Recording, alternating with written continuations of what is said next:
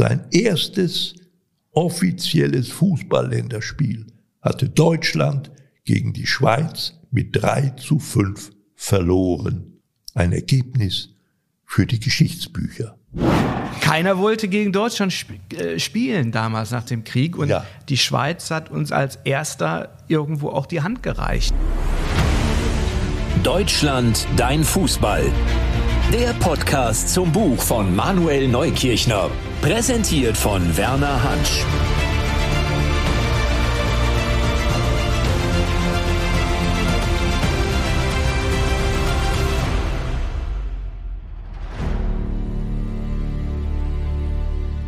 Vom Karzer in die Geschichtsbücher.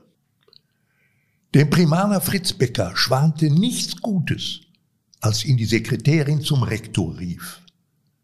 Der Schuldirektor war berüchtigt und die Arrestzelle der Klinger Oberrealschule in Frankfurt am Main gut besucht. Als ob er zum Schafott geführt werden sollte, schlich das Bäckerle, wie ihn der oberste Schulwächter zu nennen pflegte, den langen Flur entlang. Dabei war er am Morgen noch mit breiter Brust in die Schule gekommen. Seine beiden Tore für die Frankfurter Stadtauswahl am Vorabend gegen Newcastle United auf dem Hermannia-Platz im Frankfurter Ostpark hatten sich längst herumgesprochen. Zwei Treffer bei der respektablen 2 zu 6 Niederlage gegen den amtierenden englischen Ligameister. Darauf konnte er wahrlich stolz sein. Aber jetzt rief der Rektor Beckerle. Was sage ich euch immer?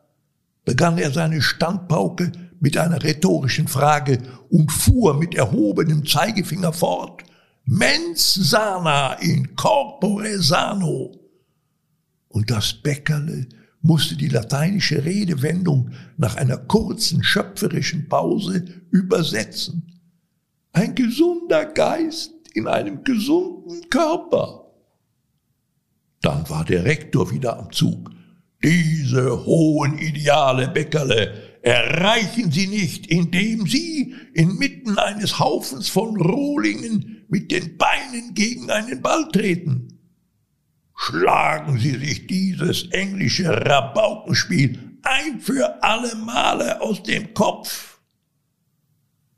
Als erzieherische Maßnahme für seine Tore gegen Newcastle wurden drei Stunden Karzer angesetzt.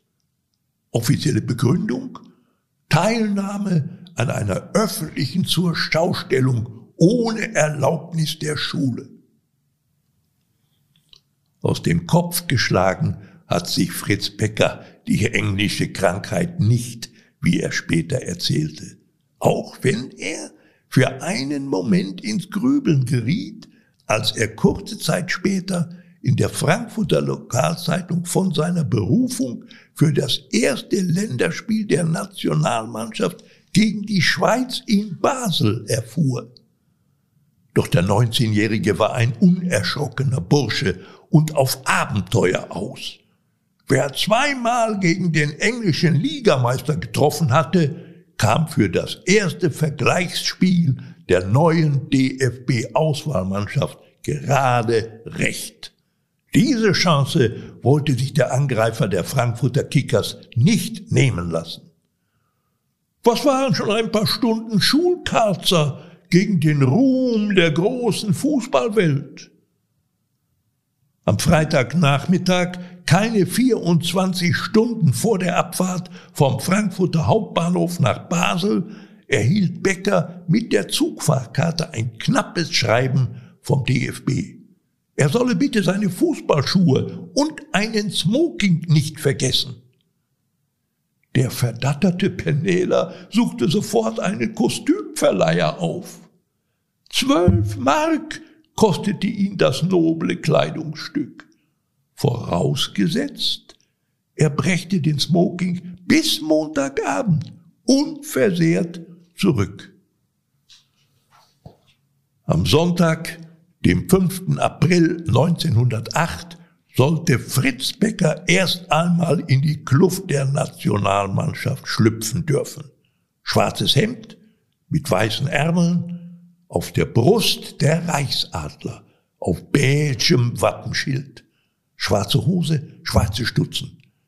DFB-Schatzmeister Wilhelm Behm hatte sich das Recht erkämpft, die Ausrüstungsgegenstände auf seinem Hotelzimmer im Metropol am Vormittag des Spieltages höchstpersönlich auszugeben.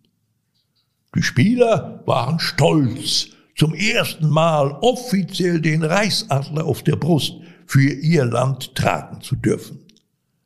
Es folgte die kurze Mannschaftsansprache.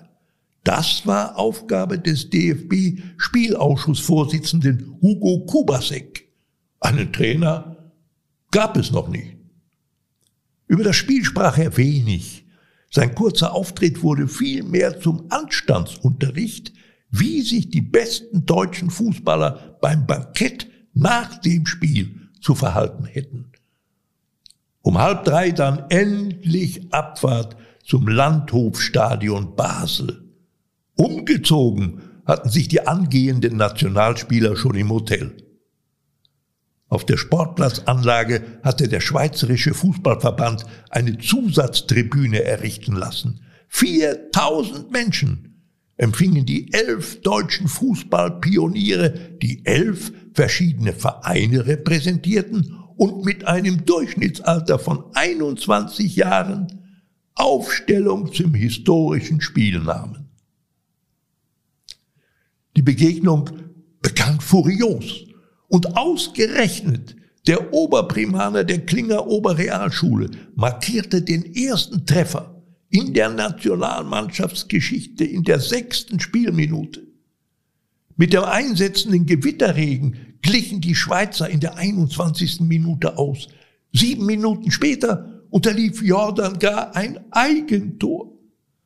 Zur Pause stand es bereits 3 zu 1 für die Schweiz die durch Förderers Anschlusstreffer kurz nach der Halbzeit wankte, aber nicht viel und nach gut einer Stunde sogar mit 4 zu 2 in Führung ging.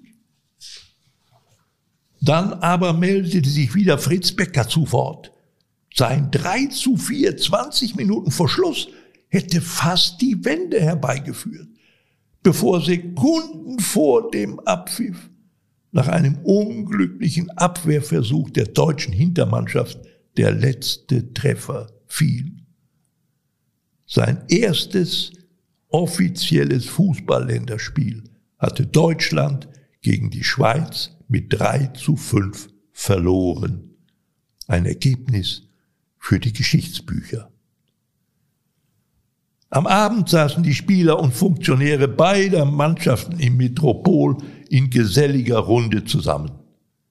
Endlich konnten der Smoking und die guten Ratschläge des weltmännischen DFB-Spielausschussvorsitzenden zum Einsatz kommen. Draußen wurde es schon hell und drinnen die Stimmung immer besser, als der schweizerische Torwart Dreifuß unmittelbar vor dem Spieler aus Deutschland seine Husarenstücke aus dem Spiel nachstellte. Den Ober mit dem Tablett hatte er zu spät gesehen. Wustersoße, Essig und Senf hinterließen eine gefährlich einfressende Essenz auf der schicken Abendgarderobe unseres jungen Helden. Mit gemischten Gefühlen trat der Jungspund mit zwei Treffern und einem ramponierten Smoking im Gepäck die Heimreise nach Frankfurt an. Für die Wiederherrichtung des Abendanzuges mussten die verärgerten Eltern beim Kostümverleiher 48 Mark berappen. Ob der Schuldirektor für den ersten Torschützen der Nationalmannschaft wieder eine Arrestzelle herrichten ließ, bleibt bloße Mutmaßung. Belegt ist aber, dass Fritz Becker kein weiteres Spiel mehr für die deutsche Fußballnationalmannschaft bestritten hat. Und jetzt der Talk. Manuel Neukirchner im Gespräch mit Werner Hansch. Ja, das ist doch äh, etwas, was mich also sehr erstaunt. Ich bin wieder zusammen mit Manuel Neukirchner. Äh, Manuel, auch ich, ich wundere mich, wo man solche Geschichten überhaupt noch sozusagen entdecken kann, ja. Da war der Fußball noch unschuldig, Werner. Ja, das, das muss wohl gewesen sein. Nicht? Es gab wohl einen Spielausschussvorsitzenden, aber keinen Bundestrainer, habe ich gelernt.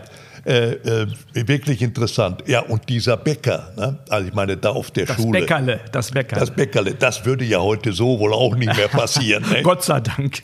Karzer für Fußball, um Gottes Willen. Nein, äh, was mich aber wirklich äh, sozusagen irritiert hat, war dieser Schluss.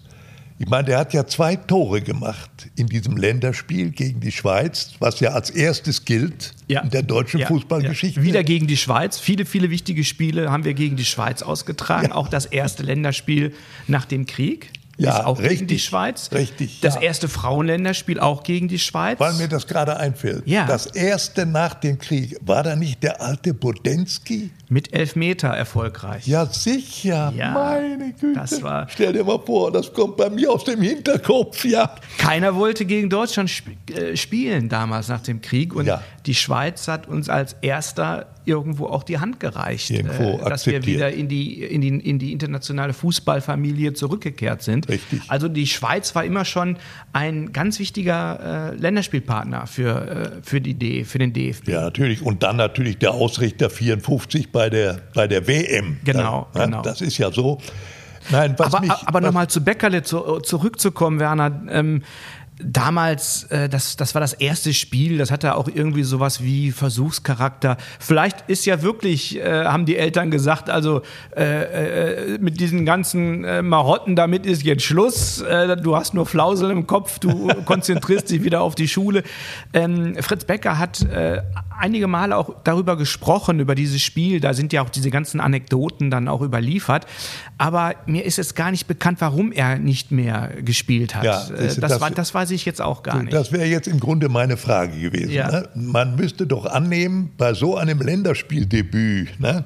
das ist eine glänzende internationale Karriere, müsste doch von diesem Bäckerle gelegen haben. Genau, genau. Aber kein weiteres Nein, Länderspiel mehr. Kein, kein weiteres Länderspiel ja, vielleicht hat er wirklich im privaten Bereich äh, nach dem Desaster mit seinem Leihanzug, äh, dem ramponierten, äh, wo die Eltern noch beim Kostümverleiher ähm, äh, die Zeche zahlen mussten, äh, Richtig, das, äh, das, das, hat, das hat es ihm dann vielleicht auch verdorben, seine, seine Karriere. Deutschland, dein Fußball ist der Podcast zum Buch von Manuel Neukirchner, erschienen im Verlag Edel Sports. Den Link zum Buch findet ihr in den Show Notes. Neue Folgen immer dienstags überall, wo es Podcasts gibt.